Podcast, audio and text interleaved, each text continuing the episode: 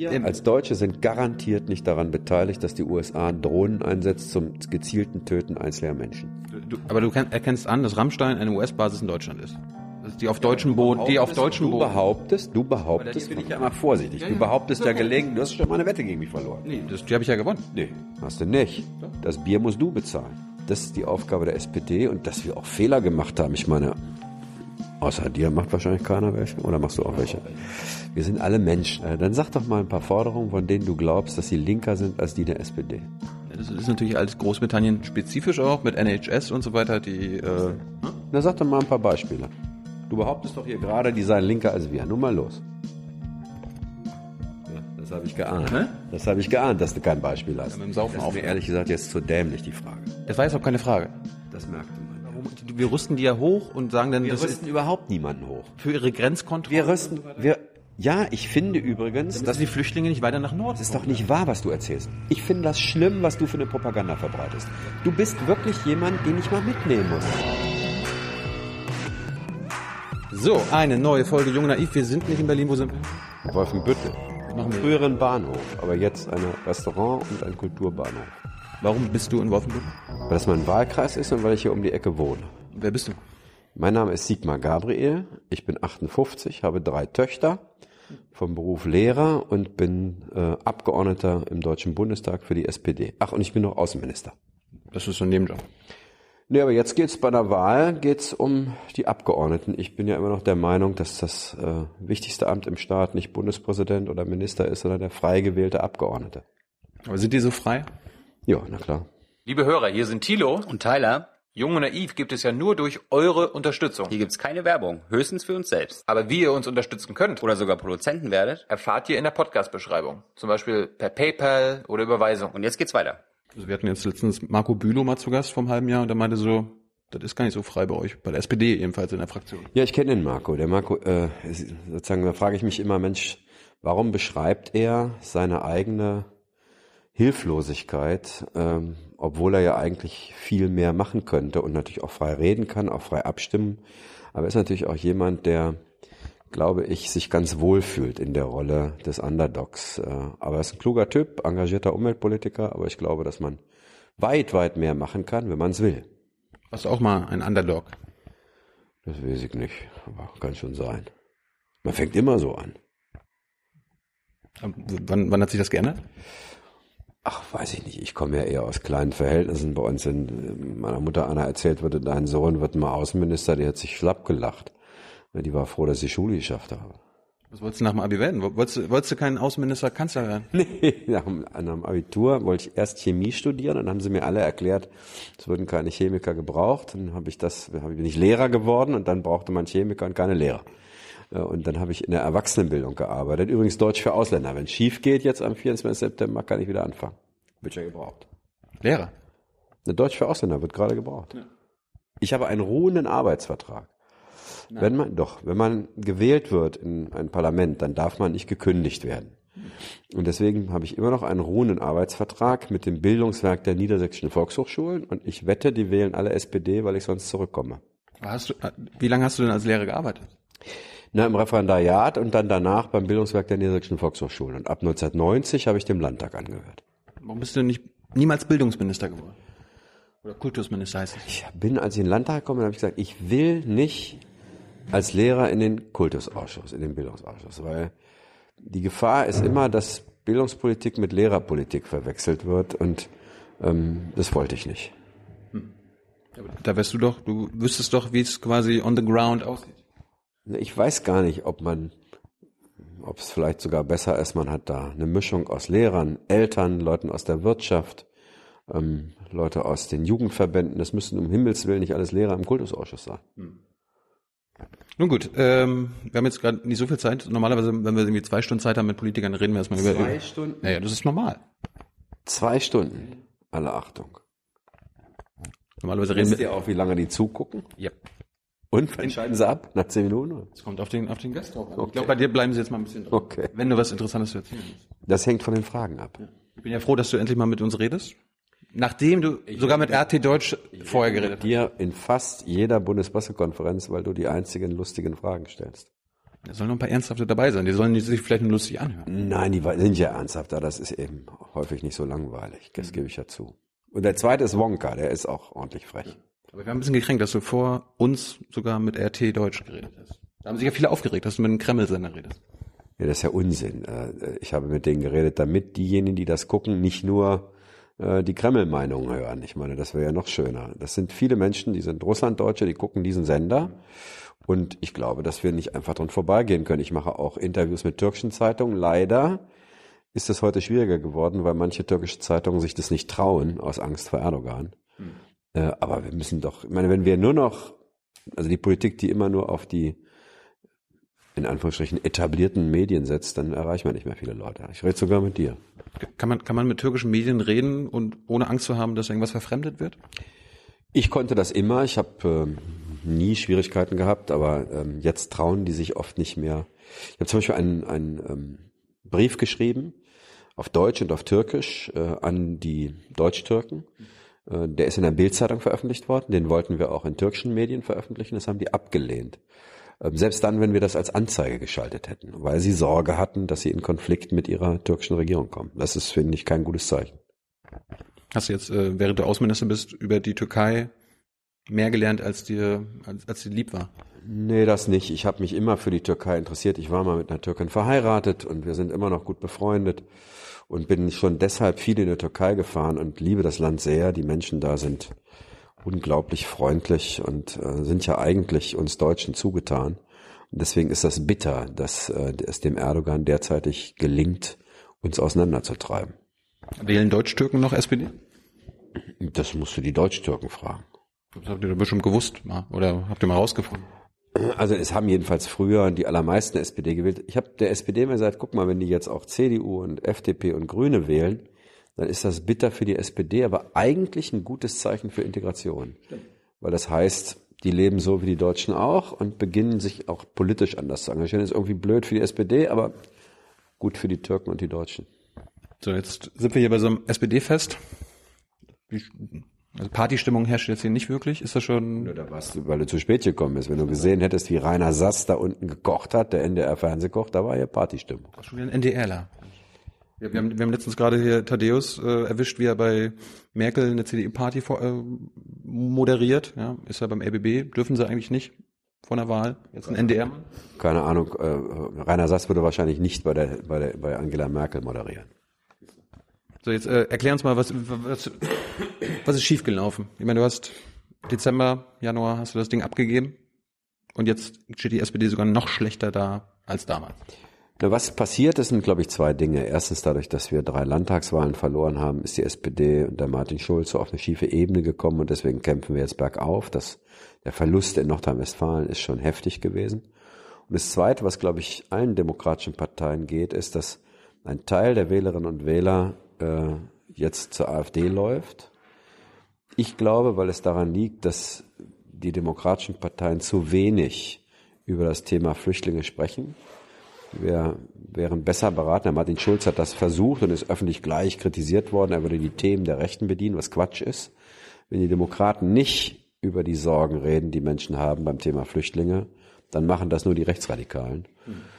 Und wenn wir ehrlich sind, die meisten Menschen haben noch zwei Seelen in der Brust. Der eine ist, wir wollen helfen, wir wollen die Leute nicht verkommen lassen.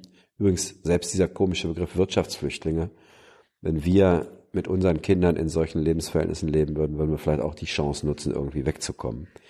Auf der anderen Seite gibt es eben die zweite Seele, wo Menschen sagen, hm, schaffen wir das wirklich? Gibt es nicht doch mehr Kriminalität?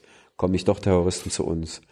Und ich glaube, das Wichtigste ist erstmal, den Leuten zu sagen, wir kennen diese Gespaltenheit. Wir wissen, weil wir in sie in uns selber haben. Wir kennen diese beiden, um dann natürlich auch über Antworten zu reden, äh, aber eben nicht dieses Gefühl zu entwickeln, da wird was verschwiegen und die, die das sehr bewegt, die zum Teil auch unbegründete Ängste haben, laufen dann zu Rechtsradikalen.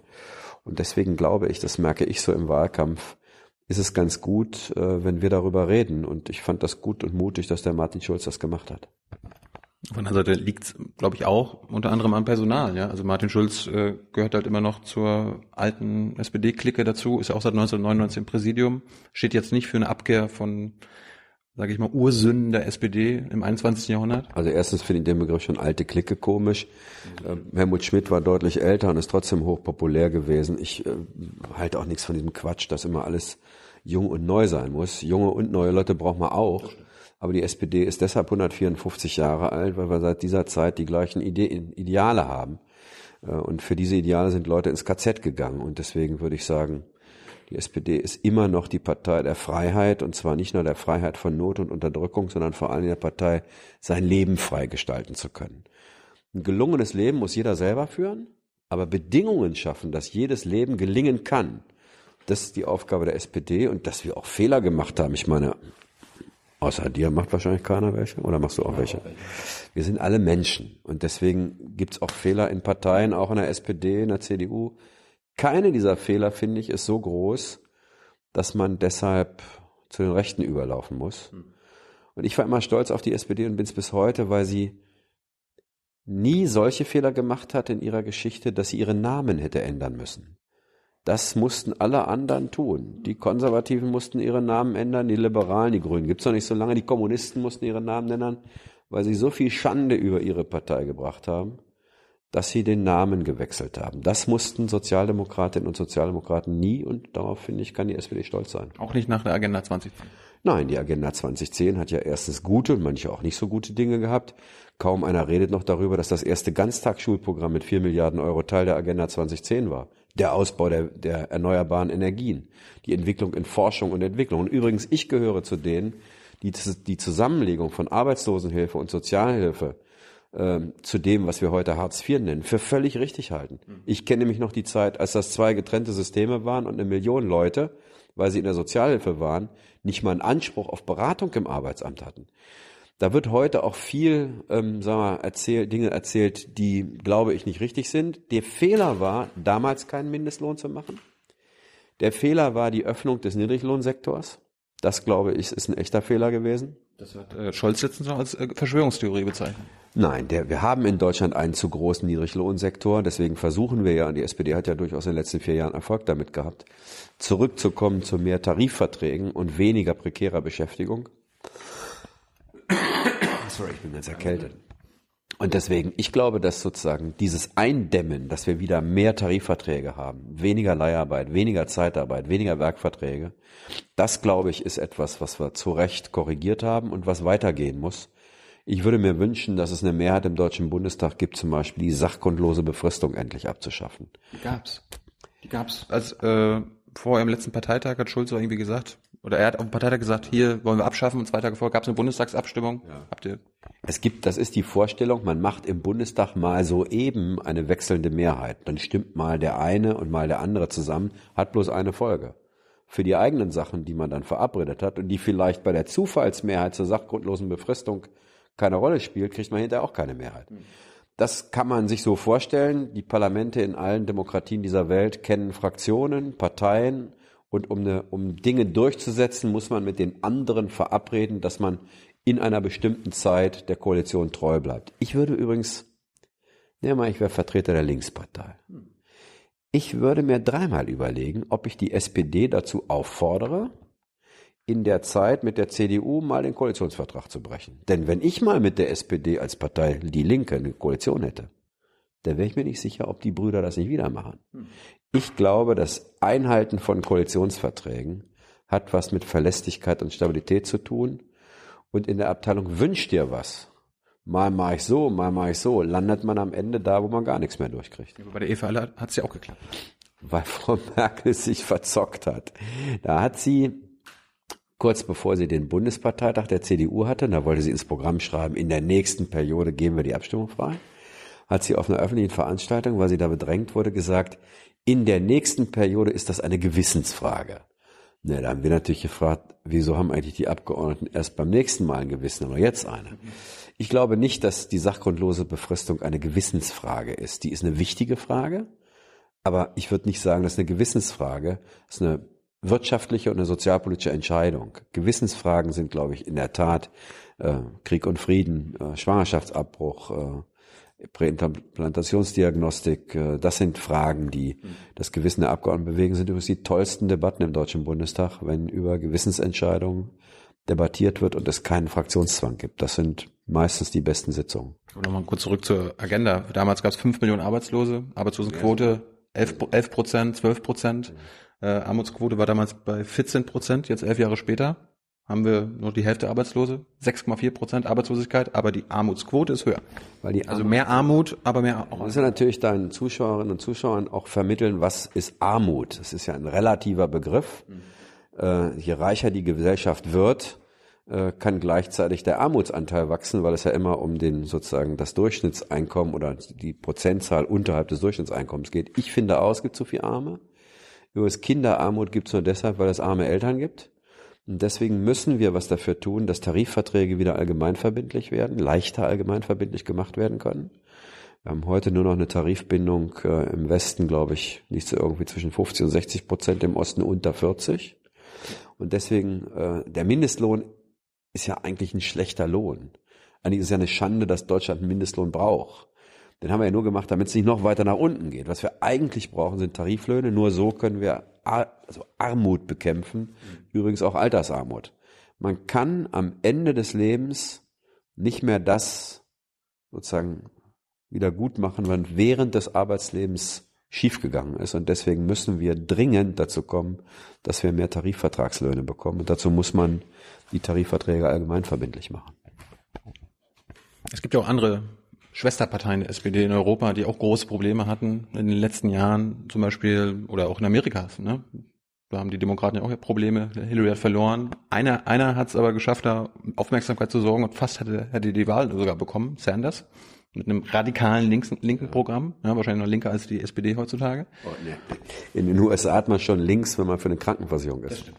Und Also das, äh, Das, und das andere Beispiel ist Jeremy Corbyn. Der ist auch kein Junger, ist ein über sieb, also fast schon 70 Jahre alt, hat Labour jetzt übernommen, hat äh, die Neoliberalen um Blair und so weiter rausgeschmissen. Die sind jetzt quasi persona non grata in Labour. Warum gibt es das bei euch nicht? Also erstens würde ich massiv widersprechen, dass Bernie Sanders links von der SPD ist. In den USA gelten Dinge, die bei uns normal sind, als was Linksradikales, siehe Krankenversicherung. Zweitens, es gibt eine Menge Leute, die waren für Bernie Sanders und haben, als er nicht Kandidat wurde, Trump gewählt. Weil es auch etwas war, was weniger was mit dem Inhalt, sondern eine Wahl gegen das Establishment. Gegen das Establishment der Republikaner, gegen das Establishment der Demokraten. Ich glaube, dass Gott sei Dank in Deutschland wir keine Stimmungslage haben, wo ein riesiger Teil der Bevölkerung irgendwie das Land entsetzlich findet. Dass wir in Deutschland auch Probleme haben, nicht alles gerecht ist, doch klar. Aber wer ins Fernsehen guckt, in die sozialen Netzwerke, in die Zeitung, der wird doch wahrscheinlich sich, naja, darüber im Klaren sein, dass verglichen mit den meisten anderen Ländern der Erde, das hier ein relativ stabiles Land ist.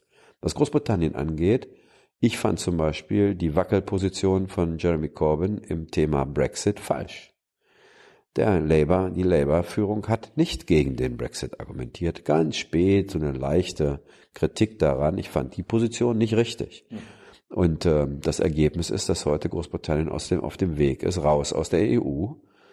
Und übrigens, die jungen Leute in Großbritannien wissen, dass das für sie schlecht ist für ihre eigene Zukunft. Also dolle fand ich das nicht, was Labour da geleistet hat. Aber die Jungen haben jetzt bei der letzten Wahl mit riesengroßer Mehrheit Labour gewählt. Und Corbyn hat mit einem richtig linken Programm, das absolut linker ist als die, das SPD, SPD-Programm heutzutage, er hat fast die Mehrheit geholt. Dann sagen Sie mal ein paar Forderungen von Kannst mich auch duzen. Corbyn. Ach ja, wir haben ja gesagt, wir duzen uns. Äh, dann sag doch mal ein paar Forderungen, von denen du glaubst, dass sie linker sind als die der SPD. Das ist natürlich alles Großbritannien spezifisch auch mit NHS und so weiter, die äh, Na, sag doch mal ein paar Beispiele. Du behauptest doch hier gerade, die seien linker als wir. Nun mal los. Ja, das habe ich geahnt. Das habe ich geahnt, dass du kein Beispiel hast. das, das, würdest du nicht sagen. Nein, nein, weil erstens in Großbritannien natürlich die Verhältnisse viel schlimmer sind als bei uns. Wir haben dort eine harte Klassengesellschaft. Ich meine, guck, guck dir die Schulen außerhalb Londons an, guck dir die Infrastruktur an, guck dir die Gesundheitsversorgung an. Jeremy Corbyn hat übrigens einen kräftigen Wahlkampf gemacht dafür, dass er äh, den Studierenden mehr helfen will. Ja, die Situation in Deutschland ist zwar auch nicht gut, aber besser als die in Großbritannien. Ich will einfach nur sagen, ich finde das gut, dass Labour da gewonnen hat. Ich finde, dass er auch jedenfalls bei diesem zweiten Wahlkampf gegen Theresa May endlich eine klare Position hatte. Aber mal so eben sagen, ich guck mal, wie es in anderen Ländern ist, lässt außer Acht, dass wir halt unterschiedliche Länder sind. Ich finde das Bildungssystem Schwedens auch besser als das deutsche. Ja, trotzdem äh, muss ich sozusagen mit dem Deutschen klarkommen. Ich werde nicht einfach aus Schweden das Bildungssystem, aus Großbritannien, weiß ich nicht. Was sehen wir da? Was möchten wir da haben? Steuern zum Beispiel ist bei denen nicht so dolle. Äh, aus den USA, was wollen wir da nehmen? So geht's halt nicht. Wir müssen unser eigenes Land entwickeln. Und da finde ich, hat der Martin Schulz und die SPD mit den Themen Bildung, Mindestrente, Bekämpfung der Altersarmut, Pflege, bessere Bezahlung von Erziehern und Erziehern und Altenpflegern, Verbesserung des sozialen Wohnungsbaus, genau die richtigen sozialpolitischen Themen für das Inland. Was ich aber noch viel besser finde, ist, er ist, wie ich glaube, der glaubwürdigste Europäer in unserem Land. Und die Zukunft Deutschlands wird sehr davon abhängen, dass wir Europa zusammenhalten. Und da ist Corbyn nicht sehr glaubwürdig. Ja, aber Schulz stand auch neben Schäuble in der Griechenlandpolitik. Und das ist jetzt eine nicht wirklich europäische Politik. Nein, das stand er nicht, sondern nein, das stand er nicht. Martin Schulz und ich haben dafür plädiert, dass die Griechen ein Reformprogramm machen müssen. Denn Griechenland ist in die Krise gekommen, weil die politischen Eliten des Landes, und zwar die Linken wie die Rechten, sich das Land zur Beute gemacht haben. Das konnte nicht so weitergehen.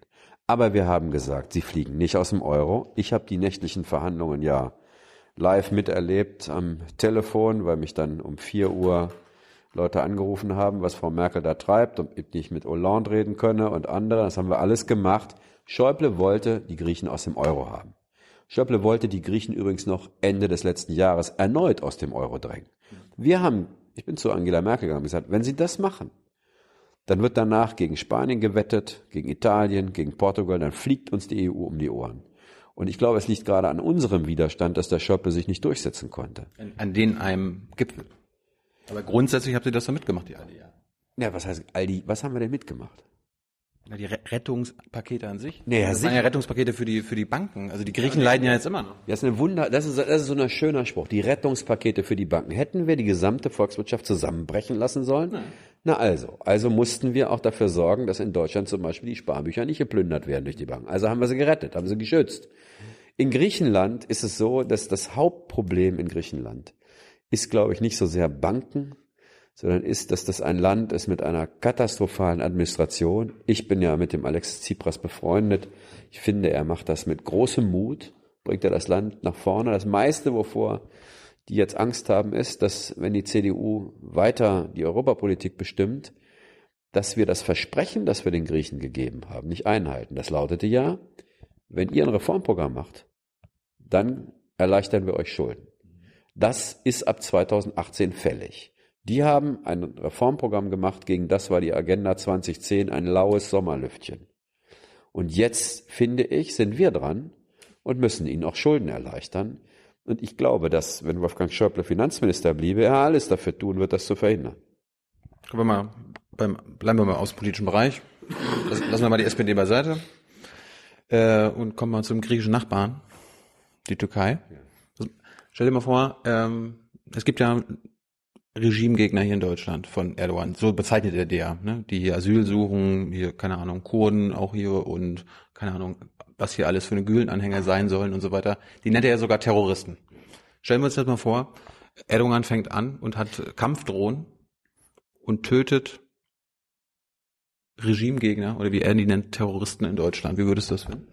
Das ist Quatsch, das wird er nicht machen. Ja, aber es, geht, es geht jetzt erstmal. Ich stelle mir nichts vor, was dummes Zeug ist. Das wird er ja nicht tun. Er wird ja nicht Kampfdrohnen nach Deutschland schicken, um Leute zu töten. Ja, aber es gibt ja, wir, es gibt ja Staaten auf der Welt, die Menschen, die sie für Terroristen halten, per Kampfdrohne töten. Das war jetzt der Punkt. Ja, aber die Türkei wird es nicht machen. Also warum soll ich mich mit dieser Frage auseinandersetzen? Also das ist ja irgendwie jetzt Science Fiction. Es gibt aber Staaten, die mit uns befreundet sind, die per Kampfdrohne Menschen töten auf der Welt. Ja, ich die Amerikaner. Ja, das ist doch klar, dass wir das kritisieren und nicht richtig finden. Aber wir sind daran ja beteiligt. Das, wird, das behauptest du und ja. einige andere, dass wir das seien. Das hatte sogar dein, hatten wir ja letztens bei der BBK. Das hat ein Staatsminister zugegeben. Also wir Dem, als Deutsche sind garantiert nicht daran beteiligt, dass die USA Drohnen einsetzt zum gezielten Töten einzelner Menschen. Du, aber du erkennst an, dass Rammstein eine US-Basis in Deutschland ist. Die auf deutschen Boden, die auf deutschen du Boden. behauptest, du behauptest, von Rammstein aus werden Drohnen gesteuert mit, was, sondern, was dann? Die Drohnen werden in Nevada gesteuert. Es gibt ein Glasfaserkabel, das über den Atlantik nach Rammstein geht. Und von Rammstein, Rammstein ist die Relaisstation. Das heißt, da, da werden die Signale an die Satelliten über Pakistan, Afghanistan, Jemen und den ganzen arabischen Staaten gesendet. Das ist die Relaisstation. Ohne die würden die, würden die durch die Erdkrümmung in Nevada gar nicht dass die Dinger du das bewegen. so genau weißt, ich weiß das nicht so genau. Ich weiß nur, dass wir nicht an solchen Tötungsaktionen beteiligt sind und den Eindruck hast du gerade vermittelt. Ja, weil durch Rammstein, das ja deutscher Boden ist, ist Deutschland ja indirekt daran beteiligt und ihr unterbindet das nicht. Also erstens bin ich ziemlich sicher, dass wir keine rechtlichen Möglichkeiten haben, den Amerikanern in ihr Netz zu fuschen. Und zweitens, es bleibt dabei, weder dulden wir das, noch unterstützen wir das, dass Leute durch Drohnen getötet werden. Ich glaube schon, dass ihr das duldet, weil ihr das ja selbst ange äh, eingeräumt habt. Ihr habt, ihr habt du hast selbst Also ich habe das nicht gemacht und deswegen, aber aber dann- hier bin ich ja immer vorsichtig. Ja, du ja, behauptest ist ja gelegen, du hast schon mal eine Wette gegen mich verloren. Nee, das, die habe ich ja gewonnen. Nee, hast du nicht. Das Bier musst du bezahlen. Können wir gleich noch machen. Aber dein Amt hat gesagt, die Amerika Amerikaner haben geantwortet, es wird über Rammstein werden die Drohnenangriffe geplant, ausgewertet und überwacht. Solange du mir nicht zeigst, was du meinst, glaube ich dir kein Wort, weil ich dich kenne. Du bist einer, der sozusagen immer so mit so einer halben Wahrheit durch die Gegend. Lass uns einfach die nächste Interview, bringst du das mit? Wir lesen das vor und dann klären wir, ob du recht hast. Es tut mir leid, ich habe mit dir in der Bundespressekonferenz so oft die Erfahrung gemacht, dass du so immer so halb an der Wahrheit lang schrammst. Spannend, kann ich, ich bin ja- mir auch nicht sauer. Aber das, das, ist Bring es mit. Sei doch nicht so ängstlich. Sag doch einfach ja, das nächste Mal treffe ich mich mit dir. Ich hab's mit. Ja, wir, wir, wir, wir, können, wir, können, wir können uns diesen Beitrag, es gibt ein Panorama. Nee, ich will keinen Panoramabeitrag. Du behauptest, es gäbe eine Antwort aus meinem Amt, aus dem Auswärtigen Amt, das deine Aussage bestätigt. Also, solange mir du das nicht zeigst, glaube ich dir das nicht. Zeig es mir. Du willst das Planung, Auswertung, Überwachung? Ich will sehen, ob deine Behauptung, es gäbe einen Brief des Auswärtigen Amtes, in dem bestätigt wird, was du gerade sagst. Das will ich vor meinen Augen sehen. Nein, der Staatsminister Roth hat, im, Bund, hat im Bundestag als Antwort auf eine, eine Doch wunderbar, dann nehmen wir dessen Rede. Richtig. Ja, dann gucken wir uns das an und wenn wir die zusammen lesen, dann zeigen wir deinen Zuschauern, ob du schwindelst oder ob du recht hast. Wollen, wollen wir es jetzt raussuchen? Ich habe ich hab, ich hab's online dabei. Ich sage dir, wir machen das, wenn ich das vor mir liegen habe und wir machen jetzt auch hier keine Späßchen. Ich kenne dich. das ist- das ist ja- Du das ist ja bist kein Spaß, das ist ja ein richtig- bist- richtig Pass auf, krasses- Ich habe mit dir mehrfach die Erfahrung gemacht, dass du mit Halbwahrheiten argumentierst.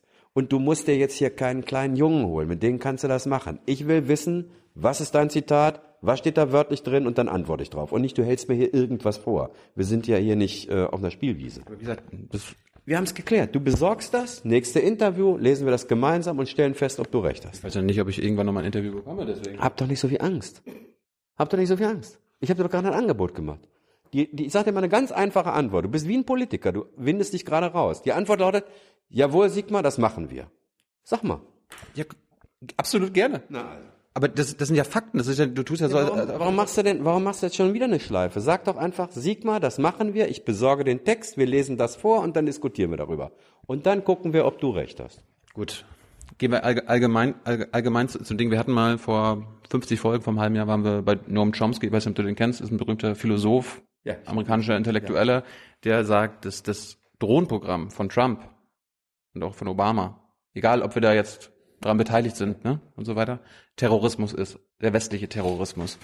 Ich würde den Begriff nicht anwenden, aber es ist etwas, was mit unserem Verständnis von Völkerrecht nicht, ein, nicht zu, äh, sondern nicht übereinzubekommen ist. Wir schicken, wir als Deutsche halten es nicht für richtig und wir halten es für rechtswidrig, sozusagen Leute quasi anonym töten zu lassen. Auf Verdacht. Auf Verdacht, selbst dann übrigens, bei uns ist die Todesstrafe verboten in der Verfassung, selbst dann, wenn wir wissen, dass es Terroristen sind. Was wir richtig finden, ist, dass man Selbstverteidigung machen darf im Kampfeinsatz, wenn Leute versuchen, andere Leute umzubringen. Aber in Deutschland ist das so, dass nach unserer Verfassung es keine Todesstrafe gibt. Und das ist ja nichts anderes, wenn ich jemanden suche, ihn nicht festnehme, ihn nicht vor Gericht bringe, sondern umbringe, dann ist das ein Verstoß gegen das, was wir in Deutschland unter Verbot der Todesstrafe verstehen. Warum höre ich dich, wenn du mit Tillerson dich triffst oder äh, damals vielleicht mal mit Kerry, ich weiß nicht, ob du da schon im Amt warst, hast du nie kritisiert. Dass die Bundesrepublik Deutschland die Todesstrafe in den USA kritisiert, das ist seit Jahrzehnten so. Es geht um die Drohneneinsätze. Ich habe noch nie gehört von dir, hört, also dass du sagst, liebe Amerikaner, hört auf mit den US-Drohnenangriffen. Auch dafür gibt es garantiert x Beispiele dafür, dass wir erklären, dass wir das nicht für angemessen halten. Ich habe mit, ich bin seit dem Januar im Amt, ich habe garantiert mit Tillerson noch nicht über Drohneneinsätze geredet. Warum nicht? weil es Themen gab, die wir, die uns beschäftigt haben, wie zum Beispiel die Atombombe in Nordkorea, der äh, Krieg in der Ukraine, der Krieg in Syrien. Das sind die Dinge, mit denen wir uns die letzten Male beschäftigt haben. Und ich glaube, dass das auch richtig war. Du versuchst doch hier einen Popanz aufzubauen. Natürlich, du versuchst aus einem Thema sozusagen ein gegen die deutsche Politik gerichtetes Thema zu machen, von dem ich glaube, dass es keins ist. Und wir haben doch jetzt eine Verabredung getroffen. Nun hat man ein bisschen Mut. Was ich mir allerdings wünschen würde und was, was sich viele weltweit wünschen, ist ja bisher die einzigen, die wirklich äh, Kampfdrohnen einsetzen, sind die Amerikaner weltweit und es gibt dann noch Israel und ein paar andere kleine Staaten, die das äh, punktuell machen. Was, ist, was ja die Gefahr ist, dass wenn die Chinesen, die Iraner. Moment mal, jetzt darf man aber nicht zwei Dinge durcheinander bringen. Kampfdrohnen, also sozusagen im militärischen Einsatz bewaffnete Drohnen einsetzen, ist ja was anderes, als durch Drohnen gezielt Leute Einzelpersonen, die man des Terrors verdächtigt, töten zu lassen. Das sind zwei unterschiedliche Dinge. Ja, ich rede aber allgemein von Einsatz von Drohnen. Ob die jetzt äh, Menschen töten oder äh, militärische Unterstützung sind, das ist... Ja, mit dem Gewehr töten auch Leute Menschen und mit Panzerfäusten auch und mit Raketen auch. Also dann geht es ganz generell um die Frage, will man Militäreinsätze oder nicht, aber nicht um die Frage, mit welchen Mitteln das gemacht wird. Es geht eher darum, es braucht ein Regelwerk für Drohneneinsätze. Das hat sogar Obama äh, letztes Jahr noch angemahnt, dass sie es bräuchten. Da hat er sich geärgert, dass das nicht passiert. Wäre das nicht vielleicht eine Rolle Deutschland zu sagen, okay, bevor die Russen, die Chinesen, die Iraner und wer auch immer ein Schurkenstaat ist, selber mit Kampfdrohnen ihre Bad Guys, ihre Terroristen weltweit töten, schaffen wir ein gemeinsames Regelwerk, dass das alles mal ein bisschen regelt. Du hast ja damals bei TTIP auch mal gesagt, wir müssen, die Amerikaner in Europa sollten Stand, ich Standard. Nichts, ich habe da nichts gegen, dass man das macht. Ich will nur mal sagen, in welcher Lage wir aktuell sind, damit auch irgendwie klar ist, dass wir zurzeit eher in Gefahr sind, Regeln zu verlieren, die wir mal geschaffen haben. Wir leben heute immer noch unter einem Vertrag, den Ronald Reagan und Gorbatschow zusammen in Island getroffen haben, nämlich dem Verbot landgestützter atomarer mittlere Streckenraketen in Europa. Beide Seiten misstrauen sich so sehr, dass gerade die Russen und in der Folge dann auch die Amerikaner dabei sind, diesen Vertrag in Trümmern zu legen. Der Vertrag über die Reduzierung von strategischen Atomwaffen, auch der ist in Gefahr, nicht verlängert zu werden. Die Amerikaner sind gerade dabei, die Frage zu stellen, ob sie eigentlich das Iran-Atomabkommen nicht auch aufheben sollen. Das heißt, wir sind mittendrin, dass wir in eine erneute atomare Rüstungsschwelle kommen, ein, ein atomares Wettrüsten kommen. Und ich gebe offen zu, dass mir diese Gefahr viel, viel dramatischer erscheint als die Debatte über Drohnen. Was nicht heißt, dass man da kein Regelwerk für braucht. Da, da, wir haben, da könnten irgendwann auch Atombomben dranhängen. Ja, wir könnten aber nicht. Wir reden nicht über könnte, müsste, eventuell. Wir reden darüber, dass wir etwas, was das Leben in Deutschland und Europa sicherer gemacht hat, nämlich das Verbot atomarer Mittelstreckenraketen an Land in Europa, dass wir gerade erleben, dass das kaputt gemacht wird. Wir erleben gerade, dass wenn sich dieser Herr in Nordkorea durchsetzt, dass viele andere Staaten auf der Welt sagen werden, oh, guck mal, das geht ja. Man kann sich eine Atombombe beschaffen und die Welt schaut zu. Das heißt, das, ich gebe zu, das halte ich für eine gigantische Gefahr. Und deswegen, ich verstehe eine Debatte über Drohnen, kann man auch gerne machen, aber ehrlich gesagt, diese Gefahr einer weltweiten Proliferation von atomaren Waffen, die halte ich ehrlich gesagt für das weit größere Problem aktuell. Kommen wir gleich zu, aber kurz noch, bist du denn für deutsche Kampfdrohnen?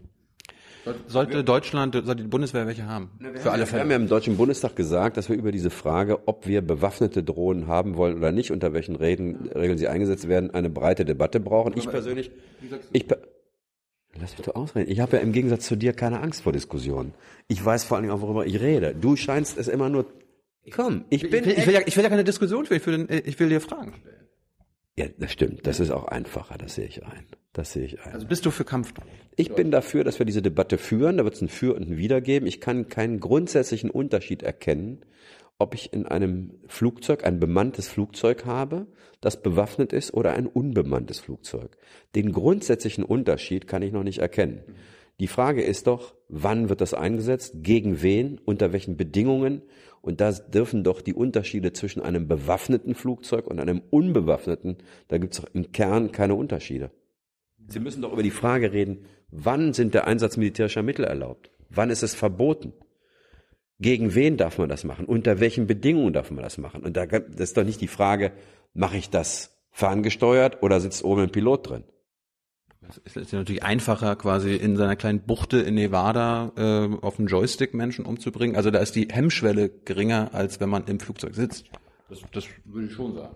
Ja, es gibt auch Leute, die sagen, jedenfalls gefährden wir, wenn man überhaupt der Meinung ist, dass man so etwas einsetzen darf, darüber kann man ja auch reden, ähm, dann gefährden wir doch lieber unsere Soldaten weniger als mehr. Das ist ein Argument, das die Soldaten bringen. Ich finde, lass uns doch darüber öffentlich reden. Zurzeit haben wir das nicht. Aufklärungsdrohnen brauchen wir in jedem Fall. Also unbewaffnete. Ich nochmal. Ja, interessantes ja. Thema. Ich sage aus meiner Erfahrung in den letzten Monaten, das andere Thema erscheint mir viel dramatischer und leider gibt es zurzeit in der Welt kaum jemanden, der über Rüstungskontrolle und Abrüstung redet. Und du hast mich gefragt, was ist Deutschlands Aufgabe? Zuallererst die Stimme für Rüstungskontrolle und insbesondere für Abrüstung und nukleare Abrüstung zu sein. Das ist unsere Aufgabe und das sind wir derzeit zu wenig. Warum wart ihr das nicht bei den UN-Atomverbotsverhandlungen? Weil die UN-Verbotsverhandlungen über Atomwaffen ausgesprochen nur mit denen gemacht werden, die keine Atomwaffen haben. Die anderen waren auch eingeladen. Es gibt zwei Gründe dafür. Erstens, es macht keinen Sinn, mit einem Vertrag zu machen, bei dem die, die Atomwaffen besitzen, nicht beteiligt sind. Zweitens, der Vertrag, der jetzt in der UN verabredet wurde, ist dazu geeignet, das bisherige Vertragswerk über das Verbot der Weiterverbreitung zu unterminieren. Das ist eine Riesengefahr. Naja, klar, weil sich Leute sozusagen nicht mehr dran halten werden. Und das dritte ist, eins ist doch auch klar. Die NATO und auch die Bundesrepublik haben einen Schutzschild, der auch beinhaltet Nuklearwaffen aus der Zeit der gegenseitigen Abschreckung und der richtige Weg ist, dass beide Seiten, Russland und die NATO, diese Atomraketen reduzieren. Das ist übrigens offizielle Politik der NATO. Und was keinen Sinn macht, ist, dass Leute einen Vertrag miteinander machen, die gegen atomare Waffen sind, die selber keine besitzen, sondern man muss doch mit denen einen Vertrag machen, die Waffen, atomare Waffen besitzen. Und das ist der Nichtweiterverbreitungsvertrag. Das ist der INF. Das ist der sozusagen über strategische Atomwaffen. Das ist der in Iran. Und es ist hoffentlich einer irgendwann mit Nordkorea. Das sind die Probleme, die wir klären müssen. Keine abstrakten Verträge mit Leuten, die keine Atomwaffen haben. Ist natürlich immer eine Diskussion, wenn die nicht-Alkoholiker wollen, dass die Alkoholiker, Alkoholiker mit dem Saufen aufhören. Das ist mir ehrlich gesagt jetzt zu dämlich, die Frage. Das war jetzt auch keine Frage. Das merkte man, ja. Ist trotzdem zu dämlich. Wie viel, wie viel Atombomben, also Trumps Atombomben, wie viel sind davon in Deutschland? weiß ich nicht, wie viele Atomwaffen Deutschland hat in den, diesen Gentleman. Wir haben ja, wir haben ja keine, aber die Amerikaner haben. Besitzt keine Ahnung, kann man bestimmt nachlesen. Wenn ich einen Schäfer frage, deinen Sprecher, der sagt immer, will er nicht sagen. Ich weiß es nicht. Es gibt in Deutschland Atomwaffen unter amerikanischer Kontrolle. Das ist auch kein Geheimnis. So, ich meine, es gibt der Umkreis von Büchel, es gibt so viele Menschen, die, die uns mal schreiben, die irgendwelchen äh, Redaktionen mal schreiben, dass man da mit der Politik mal redet. Was sagt man den Menschen da? Das, was wir sagen, dass wir einen Vertrag brauchen, der am Ende, das sagt sogar die NATO, weitere Abrüstungsschritte bekommt. Am Ende muss natürlich ein atomwaffenfreies Deutschland stehen, aber eben nicht alleine. Du hast gerade den Nichtverbreitungsvertrag an, angesprochen. Der ist, wird jetzt fast 50 Jahre alt. Der wird vor allen Dingen, dessen Weiterverhandlung wird gerade blockiert. Unter anderem von Atomwaffenmächten. Das ist etwas, was wir ändern wollen. Das stimmt. Als er vor 50 Jahren gegründet wurde, da sollte es ja so sein, okay, die, die Atomwaffen haben, sind die einzigen, die die haben dürfen, die anderen dürfen sie nicht haben und die, die die haben, verringern sie, beziehungsweise kommen irgendwann auf Null. Der Vertrag ist jetzt 50 Jahre alt, hat also seit 50 Jahren auch nicht wirklich funktioniert. Das ist nicht perfekt. Nur was ist schon perfekt im Leben, aber was du völlig verschweigst, ist, dass es einen Vertrag gibt, der zur Reduzierung von Atomsprengköpfen geführt hat. Nämlich der Vertrag über sozusagen die strategischen Atomwaffen zwischen der damaligen Sowjetunion und der USA. Es hat zu einer echten Reduzierung von Atomsprengköpfen geführt. Da, da wollte ich, da wollte ich gerade auf, du hast nämlich dankenswerterweise Reykjavik angesprochen. Ja. 87 war das, glaube ich, ja. ne? Gorbatschow und Regen. Ja. Die waren sogar so weit damals, dass sie die äh, kompletten Atomwaffenarsenale beider Staaten abgeschafft hätten. Und äh, Gorbatschow war dafür und Reagan hat hat äh, hat's nur nicht gemacht, weil äh, er sein Star Wars Programm damals nicht aufgeben wollte. Was ist das jetzt für eine Frage? So, können wir nicht an dem Punkt wieder hinkommen? Kannst, kannst du nicht dafür sorgen, dass sich Trump mit Putin zusammen äh, hinsetzt und genau das, äh, das hinbekommt? Ich glaube, dass das eine der Aufgaben Deutschlands und Europas ist, die beiden zusammenzubekommen. Übrigens nicht nur die beiden, auch China. Es gibt nur drei Länder auf der Welt, die durch gemeinschaftliches Handeln die Weiterverbreitung von Atomwaffen verhindern können. Die USA, Russland und China. Das sind die einzigen drei, die das können. Damals reichten noch Sowjetunion und USA. Heute werden wir auch China dazu brauchen. Vor allem übrigens müssen wir die erwischen, die gegen das Weiterverbreitungsverbot verstoßen. Irgendjemand muss ja dem nordkoreanischen Diktator die technischen Mittel gebracht haben. In der New York Times stand Pakistan. Ich weiß nicht, ob stimmt. Ukraine, Ukraine habe ich letztens gehört. Aber das stimmt offensichtlich nicht. Das stand ja nun schon, äh, ich glaube, darüber jedenfalls, soweit ich das nachvollzogen habe, ist das Fake News. Aber ich keine Ahnung, ehrlich gesagt. In den deutschen Nachrichten gesehen. Nee, es gab nur ein, ein oder zwei Berichte darüber, dann ist das auch überprüft worden. Jedenfalls unsere Geheimdienste sagen, dass es dafür keinen Hinweis gäbe. Ich, mir ist aber egal. Ich will, dass die internationale Staatengemeinschaft versucht zu ermitteln, woher kommt die Technik. Und dann muss natürlich das Land, das liefert, auch unter Sanktionsdruck kommen und nicht nur das Land, das baut. Aber ich glaube, ja, das stimmt. Wir müssen zurück in eine Zeit, in der man über Rüstungskontrolle und Abrüstung geredet hat. Als ich das im NATO-Rat mal angesprochen habe, habe ich mir bin mir wie ein Störenfried vorgekommen. Was? Ja, weil so, ja, ja, machen wir auch. Und dann tauchte das auch irgendwann auf in einer der äh, Schlussdokumente. Aber die Stimmungslage weltweit ist leider eine ganz andere. Die Stimmungslage ist die einer weltweiten Aufrüstung. Und gerade deshalb, finde ich, muss Deutschland und Europa eine Stimme für Abrüstung sein. Und übrigens, Rüstungskontrolle ist ein Instrument für schlechte Zeiten. Rüstungskontrolle macht man, wenn man sich misstraut, indem man dem anderen sagt, komm her, guck, was ich mache. Und ich will zu dir und gucken, was du machst. Alle diese Instrumente, die wir mal entwickelt haben, sind zurzeit außer Kraft und funktionieren nicht.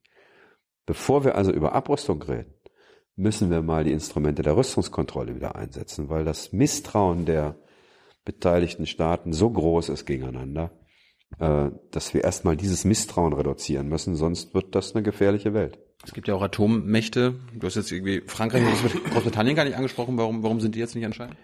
Sie haben selbst äh, sozusagen außerhalb der NATO und außerhalb äh, der Entscheidungen der NATO sind es in der Tat traditionelle Atommächte, die auch mit an den Tisch gehören. Na klar, sind auch gehören zu den Sicherheits, äh, zu den Ländern, die im Sicherheitsrat der Vereinten Nationen sitzen. Aber ich glaube, dass die beiden oder die drei großen Atommächte, um die es geht, sind die USA, China und Russland, dann werden die anderen folgen.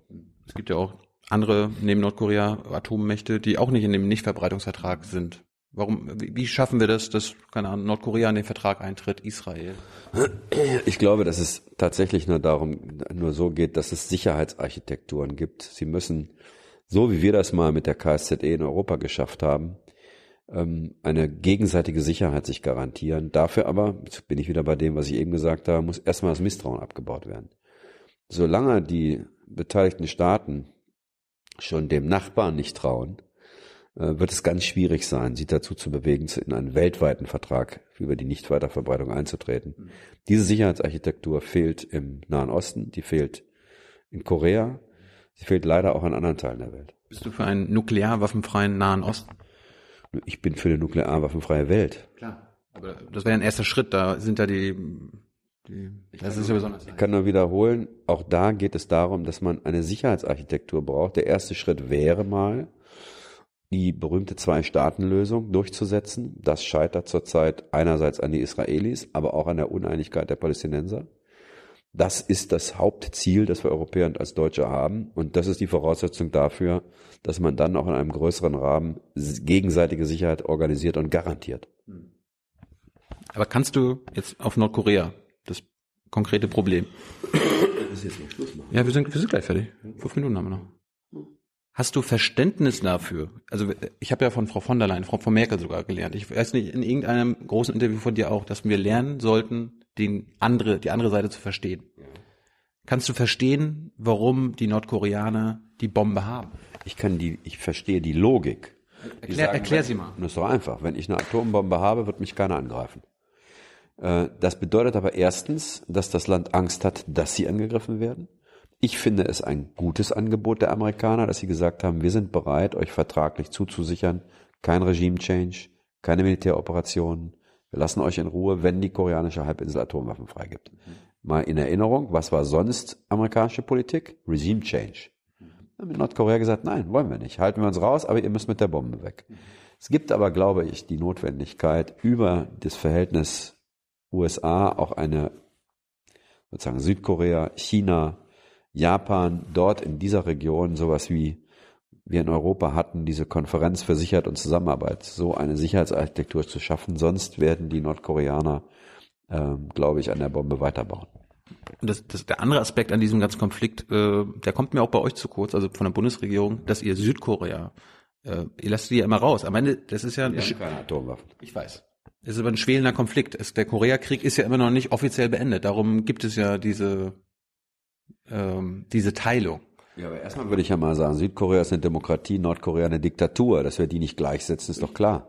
Aber wir Deutschen könnten doch irgendwie Vermittler sein und sagen, hey, wir haben das vor 25, 30 Jahren auch hinbekommen. Ne? Wir waren eine Demokratie, die andere Seite war eine Dik- Diktatur.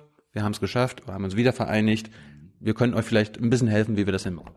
Also erstens gibt's aus Südkorea Leute, die genau das bei uns nachfragen. Aber übrigens der Nordkorea, ja klar, da, äh, da gibt's einen Wiederverteidig Wiedervereinigungs, äh, Wiedervereinigungsminister. Und natürlich interessieren die sich für die Frage. Nur, bleibe mal bei deiner Argumentation. Was glaubst du, ist die Lehre der deutschen Wiedervereinigung für das kommunistische Regime in Nordkorea? Dass es am Ende weg ist. Ja. Ja, das finden die nicht so witzig. Also wird es sozusagen nicht keine Blaupause geben, sondern was er ja eigentlich will, ist, er will sein Regime stabilisieren. Und nun hoffen alle, dass irgendwann Diktaturen beseitigt sind und dass es ein wiedervereinigtes Korea gibt. Aber ich glaube, dass am Anfang der erste Schritt sein muss, Vertrauen zu bilden, Sicherheitsarchitektur, nicht über Wiedervereinigung reden, sondern über bilaterale Beziehungen, wie das uns auch angefangen hat. Willy Brandt hat mit einem Passierscheinabkommen in Berlin begonnen. Familienbesuche, übrigens so eine humanitäre Frage, da sind manche geteilt, haben sich nie wieder gesehen, die sind jetzt so alt, dass sie irgendwann aussterben. Also was können wir da machen? Es wird nicht der erste Schritt sein, dass wir über Wiedervereinigung reden. Aber dass das Regime irgendwann mal fällt, ist ja, ist ja die Hoffnung ganz klar. Aber ich verstehe, ich verstehe dich schon richtig, dass wir als Deutschland, als Europa darauf setzen sollten, dass die Nordkoreaner ihr Regime selbst zum Fall bringen. Ich glaube jedenfalls nicht, dass man Veränderungen in diesen beiden Ländern von außen erzeugen kann. Das ist bei uns auch nicht der Fall gewesen. Es waren die Gegner der DDR-Diktatur, die auf der Straße ein ökonomisch bankrottes System dann weggeräumt haben. Es ist nicht von außen gekommen. Und letzten beiden Fragen, wir haben drei Minuten noch. Äh, NSA war jetzt in den letzten Monaten auf dem Wahlkampf überhaupt gar kein Thema mal. Vor vier Jahren war es ein großes Thema. Wird, die, wird die deutsche Bevölkerung immer noch überwacht? Du bist ja Außenminister, hast du wahrscheinlich mal ein bisschen in Washington umgehört. Ja, es gibt ja Verabredungen über die Frage, äh, was nicht mehr passieren darf in Deutschland. Ähm, ich habe hab keine Ahnung, ob die Amerikaner sich komplett daran halten. Die Amerikaner selber sind sich ja offensichtlich nicht sicher, was sie machen. Wirst du überwacht von den Amerikanern, von Russen, von Chinesen? Na, ich nehme schon stark an, dass äh, das deutsche Regierungspersonal äh, einer verstärkten Aufmerksamkeit äh, solcher Länder äh, sich widmet. Hast du ein geschütztes Handy? Das jedenfalls nicht, was da liegt. Wen, wen lässt du überwachen? Kein. Meine beiden Töchter schaffe ich ja nicht mal, also, oder drei. Wie soll ich das da machen? Und äh, letztes Thema äh, Mittelmeer. Äh, sollte Deutschland nicht wenigstens mehr Menschen aufnehmen als das Mittelmeer? Also mehr Flüchtlinge aufnehmen? Böse Frage. Ja, das ist eine böse Frage. Ja, aber die Frage ist deshalb böse, weil wir über eine Million Menschen aufgenommen haben. Vor zwei Jahren. Ja, wir nehmen immer noch Hunderttausende jedes Jahr auf. Ich finde es schrecklich, was da passiert, aber was ich noch schrecklicher finde, ist, dass wir unser eigenes Land dabei ständig klein und schlecht reden. Das ist doch nicht fair. Jetzt überleg mal, was du gerade gefragt hast. Du fragst das Land, das am meisten Menschenschutz bietet. Tust du mit so einer Frage so, als ob wir hinnehmen würden, dass da mehr Leute ertrinken, als wir aufnehmen. Ja, ja das stimmt doch nicht, ist doch nicht wahr. Wir selber nehmen ständig Leute auf. Bis zum heutigen Tag. Aus Afghanistan ist die Schutzquote außerhalb der Bundesrepublik liegt irgendwie bei 30 Prozent. Ich rede, ich rede vom Mittelmeer. Bei uns über 50 Prozent. Wir nehmen Leute aus, aus allen Teilen der Welt auf, solange wir das können. Ich finde, ja, dann sag, dann sag doch mal im ersten Satz, wunderbar, dass Deutschland ein Land ist, das mehr Flüchtlinge aufnimmt als alle anderen europäischen Länder. Ist das dieses Jahr wirklich noch so? Wir haben die, äh, B, laut BMI haben wir dieses Jahr bisher nur 90.000 Leute aufgenommen. ich wette mit dir, dass Griechenland und Italien schon mehr aufgenommen haben dieses Jahr. Also wir, glaube ich, haben, wenn ich das richtig weiß, deutlich mehr als 90.000 aufgenommen. Ich glaube, die Zahlen liegen deutlich darüber. Die Zahlen August jetzt gehabt. Ich, ich glaube, sie liegen deutlich drüber, aber können wir ja nachschauen. In der Tat, was stimmt ist, aber wir sind eine der wenigen Länder, die aus Italien äh, Flüchtlinge abnehmen. In der Tat ist Italien das Land, das zurzeit am stärksten von der Zuwanderung von Flüchtlingen betroffen ist. Ich finde es schlimm, dass wir in Europa immer noch keinen funktionierenden Verteilungsmechanismus haben. Ich glaube allerdings, dass im Kern wir diese ganze Debatte um Flüchtlinge nur dann einigermaßen, sagen wir mal, verträglich hinbekommen, wenn wir mehr dafür tun, dass die Fluchtursachen im Süden Libyens, in Somalia, in anderen Ländern durch die Weltgemeinschaft angegangen wird. Wir werden, wir werden nicht, die, Afrika verdoppelt seine Bevölkerung in den nächsten Jahrzehnten. Meinst jetzt die Migrationspartnerschaften, diese Deals mit den Diktaturen in, in Tschad und so weiter. Ach ja, was sollen denn solche dummen Sprüche? Was? Ich darf mal eine Frage stellen. Bist, du, bist du ein einziges Mal, bist du ein einziges Mal in Mali in einem Flüchtlingslager gewesen, in Somalia? Bist du dort gewesen? Hast du dir angeguckt und hast du mit Menschen gesprochen, die durch deutsche sag mal, Hilfe, deutsche Institutionen, manchmal durch die Bundeswehr, geschützt und versorgt werden. Hast du ein einziges Mal das gemacht? Wird gerade eingeblendet, wir waren letztes Jahr zwei Wochen lang. Und dann ähm, haben die dir gesagt, das ist ein Deal mit unseren Diktatoren? In Uganda, wir waren in Uganda, haben die südsudanesischen Flüchtlingscamps besucht. Uganda, mit Uganda haben wir noch keinen Deal gemacht. Ich war gerade dort in Uganda, im Rhino Camp. Und da sagen dir Leute, es ist ganz schrecklich, dass die Bundesrepublik Deutschland einen Deal mit unseren Diktaturen macht das ist doch nicht wahr, was du erzählst. Ich, also mir, mir wäre neu, dass wir mit Uganda einen Deal gemacht haben. Also wir es machen. Gibt, es gibt Entwicklungshilfe, es gibt tolle Entwicklungshilfe dort. Ja, so ist es. Absolut. So ist es. Absolut. Ja, natürlich machen wir das unter anderem, damit das Leben in Uganda und im Südsudan übrigens auch so gut ist, dass Menschen da bleiben können. Aber wir, wir machen Deals mit, mit dem Tschad, wo wir die Menschenrechtslage katastrophal ist. Das ist eine Diktatur. Niger auch. Erstmal machen wir Folgendes. Wir sorgen dafür, dass gerade in der Tschad-Region wir deutlich mehr Geld geben in der diesjährigen Hunger- und Dürrekatastrophe. Das machen wir erstmal. Und ansonsten arbeiten wir mit dem hohen Flüchtlingskommissar der Vereinten Nationen zusammen. Wir machen keine eigenen Geschäfte dort. Ja, das willst du nicht hören. Aber wenn man mit seinem Hintern im Warmen sitzt, wenn es einem gut geht, dann kann man solche Sprüche machen. Ich rate dazu. Ich will keine Sprüche machen. Aber dann, dann fahr doch mal mit und fahr in die Camps mit und frag die Leute. Was glaubt ihr, was man machen muss? Wie kann man dafür sorgen, dass ihr hier überleben könnt? Und dann wird es gar nicht anders gehen, als dass du mit NGOs zusammenarbeitest, aber in Teilen auch mit der dortigen Regierung. Du wirst im Südsudan, du wirst in Ländern wie in Somalia, in Mali, im Tschad auch immer zu tun haben mit den Herrschaftsverhältnissen, die dort sind. Und du kannst ja nicht einfach sagen, wir ignorieren das, wir lassen die da verrecken. Ja, aber, aber wir rüsten die ja hoch und sagen dann, wir das rüsten überhaupt niemanden hoch. Für ihre Grenzkontrolle. Wir rüsten, so wir, ja, ich finde übrigens, Damit dass die Flüchtlinge nicht weiter nach Norden. Das ist doch nicht wahr, was du erzählst. Ich finde das schlimm, was du für eine Propaganda verbreitest. Du bist wirklich jemand, den ich mal mitnehmen muss. Du musst mal mit Leuten da reden. Wir, wir rüsten doch diese Länder nicht hoch. Wir helfen den Leuten da zu überleben. Ich selber bin dahin gefahren.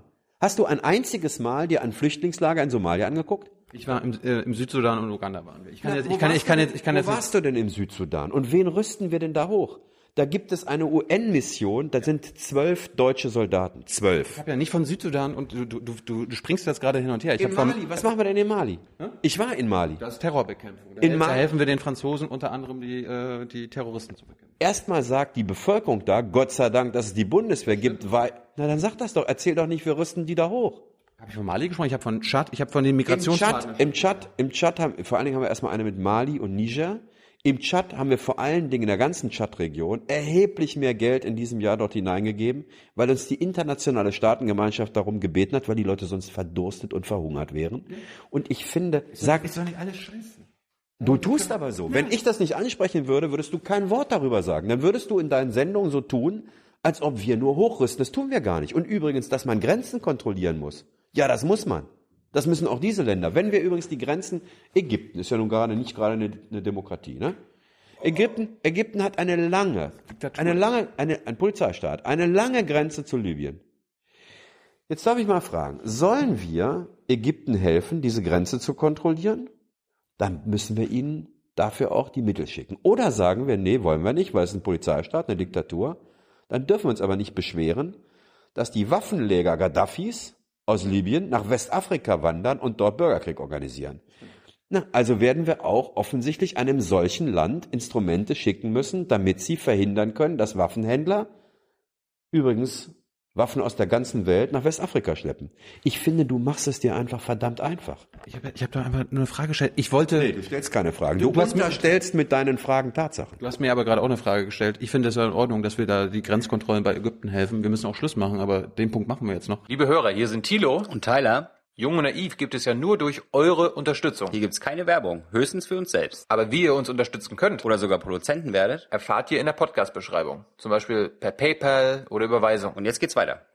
Die Grenzkontrollen sind gut in Ordnung. Aber früher haben wir noch Deals gemacht, wo dann gesagt wurde, okay, dafür werden unsere NGOs äh, und die anderen westlichen NGOs im Land äh, in Ruhe gelassen. Hier Menschenrechte, Demonstrationen müssen stattfinden. Diese Deals, von denen höre ich mittlerweile gar nichts mehr. Ja, ja, mache ich überhaupt keinen Deal. Und ich hoffe, dass wir in Deutschland immer noch Verträge schließen und keine Deals. Das ist ein amerikanischer Begriff von Herrn Trump. Das zweite ist, kein Gespräch beginnt oder endet mit Leuten wie dem Präsidenten Sisi in Ägypten ohne das Gespräch über Menschenrechte, NGOs und andere. Das ist doch nicht wahr, was du da erzählst. Wir sorgen dafür, dass da Leute wieder aus dem Knast kommen. Wir kümmern uns um NGOs. Ich meine, ich bin nun wirklich weit davon entfernt zu sagen, dass Deutschland alles richtig macht. Aber dass du so tust, als ob wir nur Waffen hinliefern, irgendwen hochrüsten, das ist ich doch ja die. so. Ich- wir haben die aber- hab- hab das Krisenprävention. aber angesprochen. Dann sag doch mal, ja, aber dann sag doch beide Seiten. Wenn ich es nicht ansprechen würde, würdest du doch freiwillig gar nicht machen. Wir haben die Krisenprävention vervierfacht in dieser Legislaturperiode. Wir geben viermal so viel Geld für die Bekämpfung von Hunger und Armut aus.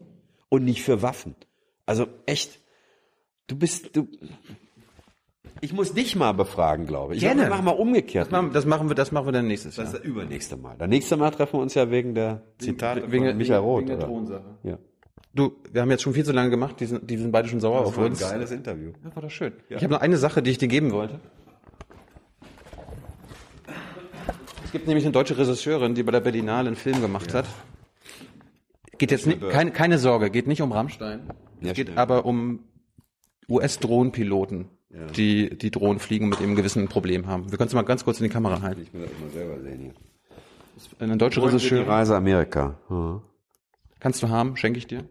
Hat mir die Regisseurin, äh, Wenn die weniger als 20 Euro kostet, darf ich es annehmen, sonst nicht. kostet weniger als 20 Euro. Ach, ist das so, ja? Ja, das ist so. Sigmar, Dankeschön. Mach's gut. Bis zum nächsten Mal. Wann, wann machen wir sie mal? Dieses Jahr noch? Ist ja, ja, sicher, warum nicht? Ciao. Danke.